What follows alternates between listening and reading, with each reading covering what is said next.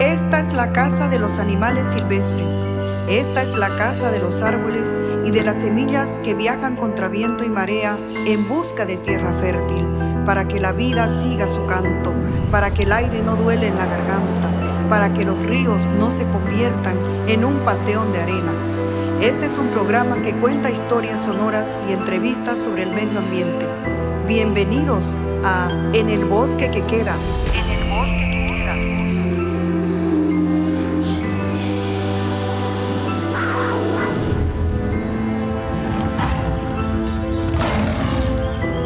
Ustedes, Roberto Navia.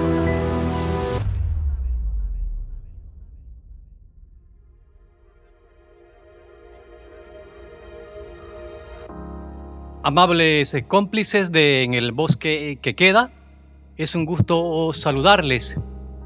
En este episodio yo voy a ser el entrevistado porque eh, estoy rescatando una valiosa entrevista que me realizó Cecilia Dorado, la directora de la Radio Frecuencia Urbana de Santa Cruz de la Sierra. Hablamos justamente sobre la riqueza del medio ambiente, sobre los atentados que cada jornada están acabando con la vida en la selva. Les invito a que puedan acompañarme, a que puedan seguir esta entrevista en la que en esta oportunidad a mí es a quien preguntan.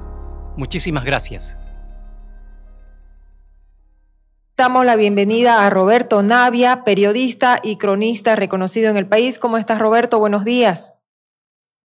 Querida Cecilia, ¿cómo estás? Es un gusto saludarte, estar en frecuencia urbana con todos tus amables oyentes y que siguen también a través de las redes sociales. Muchas gracias por la invitación. Va a ser un gusto conversar contigo.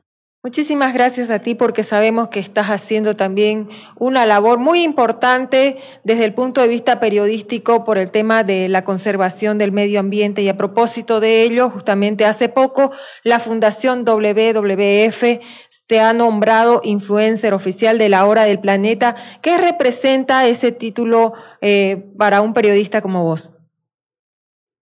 Muchas gracias, Cecilia. Eh, para mí ese, nombramiento esa, eh, representa una gran responsabilidad para empezar, porque la lucha por el medio ambiente yo la vengo realizando desde hace por lo menos 15 años, porque siempre he considerado que abordar la problemática de, del efecto del cambio climático, los destrozos que ocasionan las manos del hombre, el excesivo caminar de la agroindustria y los despoblamientos de los bosques por culpa de las colonizaciones, muchas de ellas también clandestinas, pues afectan enormemente no solamente a los bosques y a los animales que habitan en ellos, sino también a los seres humanos.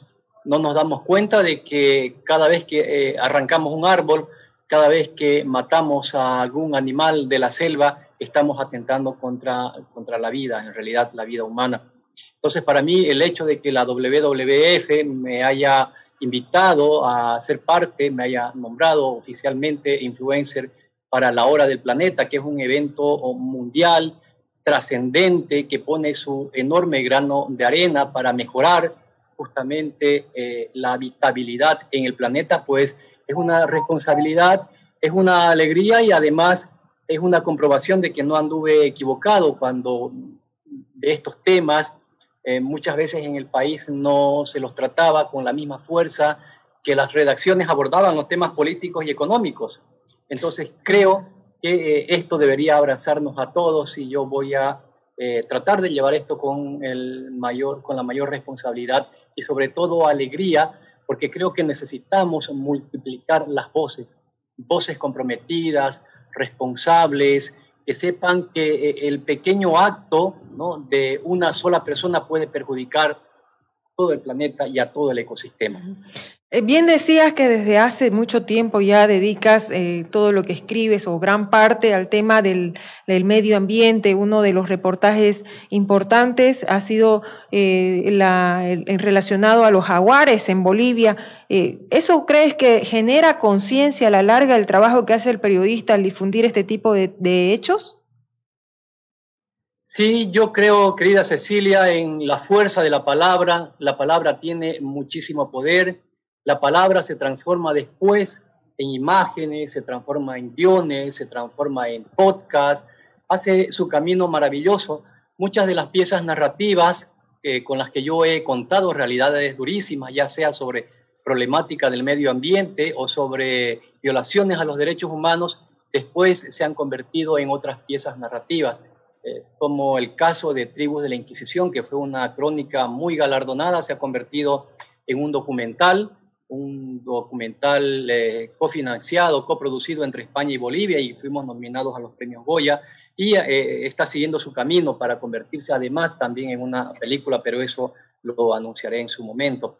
Eh, y así, lo mismo con Los Colmillos de la Mafia, ha, ha, revelado eh, la tragedia de cómo se están matando, cómo se está matando el gran felino de América, mafias organizadas están atentando contra la vida silvestre, les están arrancando los colmillos para venderlos en el mercado negro de China y de otros países.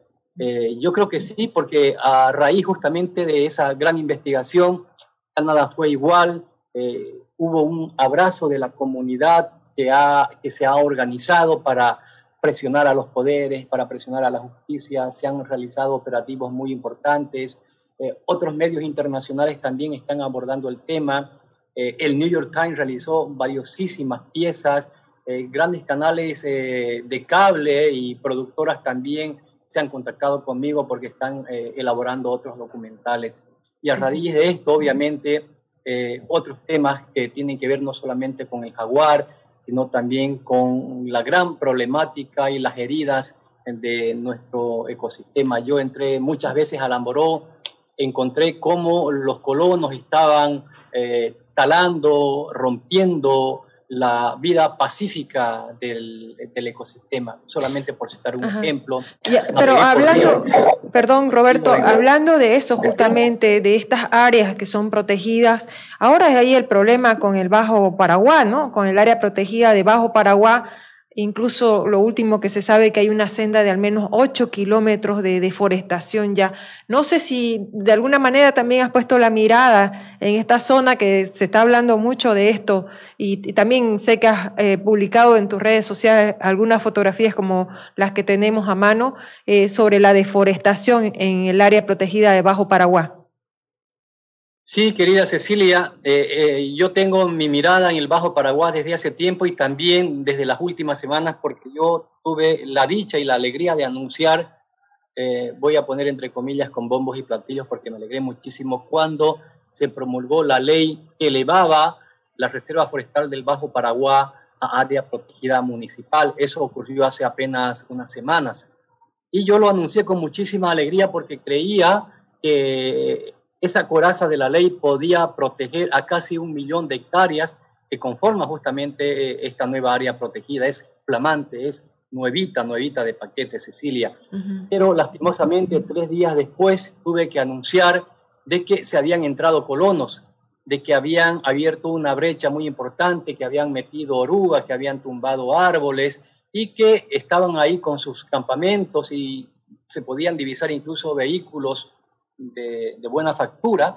Y este, anunciar eso para mí también fue una tristeza porque eh, daba a entender de que la ley, que puede ser muy importante, muy valiosa, si es que no se la acompaña, si es que no se la trabaja, si es que no se la protege, si es que eh, no se la cuida, eso va a quedar solamente en papeles y todo va a seguir igual.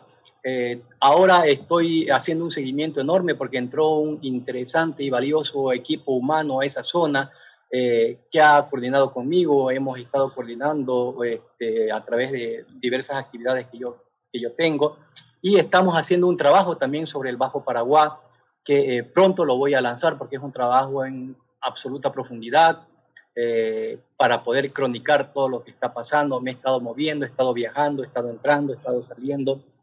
Y en, en esas funciones también he estrenado mi canal de podcast sobre el medio ambiente que se llama en el bosque que quede. Entonces estoy eh, utilizando todas las herramientas tecnológicas que permitan eh, eh, amplificar los quejidos del bosque y de la selva, Cecilia. Lo del Bajo Paraguay debería ser una cruzada nacional, pero sobre todo cruceña, de verdad lo que está pasando no es chiste, no podemos confiar en nuestras instituciones, las instituciones que deberían velar por el medio ambiente están mintiendo. Había entrado una comisión, una comisión de una institución que debería velar por el medio ambiente, dijo no, que ya se salieron, que ya no están, no quiso iniciar ningún proceso porque no encontró a nadie, pero la comisión, una comisión de civiles, de seres humanos, con las que yo estuve coordinando, entró, sobrevoló la zona y encontró cualquier cantidad de evidencias de que el Bajo Paraguay está siendo violentado, está siendo violentado a morir. Realmente es, es penoso lo que está pasando, más aún en áreas donde la mano del hombre todavía no había llegado, pero ahora sí, con fuerza, ¿no? Se está denunciando este tipo de hechos eh, en las narices de muchas autoridades. Y bueno, ayer, eh, Roberto, se conmemoró el Día Mundial de la Vida Silvestre. ¿Crees que se aplican las eh, políticas de protección para, nuestros, para nuestra fauna en Bolivia, teniendo en cuenta, por ejemplo, que hace poco murieron más de 30 cóndores a causa de pesticidas en la zona de los Andes? La respuesta a este, evidente, Cecilia, es que no se está aplicando, no se está protegiendo. Existen instituciones eh, estatales, ¿no? que deberían velar por la, por la vida silvestre, existen instituciones que no lo están haciendo, que por el contrario son, este, son cómplices. Iba a decir alcahuete, pero prefiero utilizar la palabra cómplice. Son cómplices de muchos de estos actos temerarios están afectando. Y actos temerarios me refiero tanto eh, por las acciones de colonización, que es un verdadero y gran virus para la vida silvestre y para todos, para, en realidad para todo el país, pero también por el avance desmedido de la agroindustria. Se está produciendo agricultura en zonas que eh, son eh, que tienen vocación forestal, Cecilia, y eso es un crimen. Es un crimen porque se está tumbando bosque, pero además esa tierra que después ya va a ser inservible porque no tiene la capacidad de producir agricultura, va a quedar en desierto, como ya viene quedando. Entonces se la está atacando por ambas partes, desde el poder político, desde los poderes eh, eh, económicos y desde los poderes sociales. Hay instituciones, hay fundaciones, habemos personas, periodistas, eh, grupos sociales que estamos abordando estos temas, pero nos sentimos totalmente desprotegidos, porque sin, eh, sin la ayuda estatal, sin las herramientas jurídicas y legales, eh, nos vamos a convertir en soldados solitarios. Pero bueno, eh, hay, que, hay que seguir. Y aquí quiero enfatizar algo, Cecilia.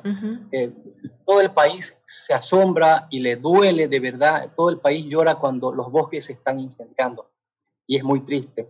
Pero en realidad los bosques están siendo atacados todo el año lo de los incendios ya es una corona. O sea, los incendios llegan a coronar la tragedia de nuestra selva, pero cuando las llamas se apagan, aparecen eh, otros atentados, aparecen otros virus que siguen eh, socavando, que siguen hiriendo, que siguen matando a los animales por acciones tan horribles como los desmontes, pero también como lo que vos has citado, eh, la muerte de 35 cóndores en Tarija, que también ha sido, ha sido para llorar.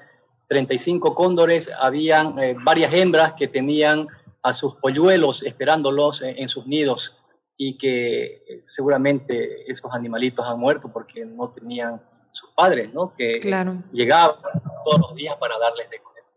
Así es, es una cadena lamentablemente de hechos que van contra las normas, que no hay el suficiente control y lamentablemente eh, esto permite que, la, situación siga creciendo. Eh, Roberto, muchas felicidades por tu trabajo. Esto entiendo que no es activismo en sí, sino más bien eh, un periodista comprometido con una causa, pero desde el punto de vista más científico, como un periodismo especializado en el tema del medio ambiente. Sí, Cecilia, gracias. Yo valoro muchísimo el trabajo de los activistas. De verdad que sin ellos sería imposible impulsar todo esto porque son personas apasionadas, toman eh, estas, eh, estas batallas como un apostolado y mi absoluto respeto hacia ellas.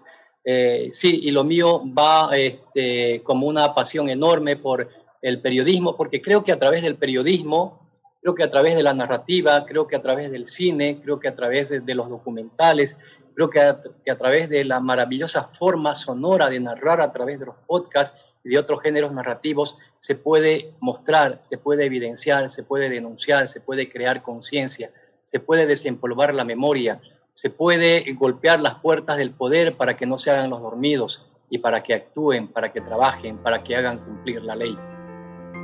Gracias, Roberto Navia, periodista y cronista reconocido en el país. Muchas gracias y hasta pronto. Hasta pronto, Cecilia. Muchísimas gracias por este gran espacio. Que tengas un lindo día. Muchas gracias por habitar durante unos minutos la casa de los animales silvestres, la casa de los árboles y de las semillas que viajan contra viento y marea en busca de tierra fértil, para que la vida siga su canto para que el aire no duela en la garganta, para que los ríos no se conviertan en un panteón de arena. Gracias por ser parte de En el bosque que queda. Habitantes del planeta Tierra, le invitamos que nos acompañe en cada programa.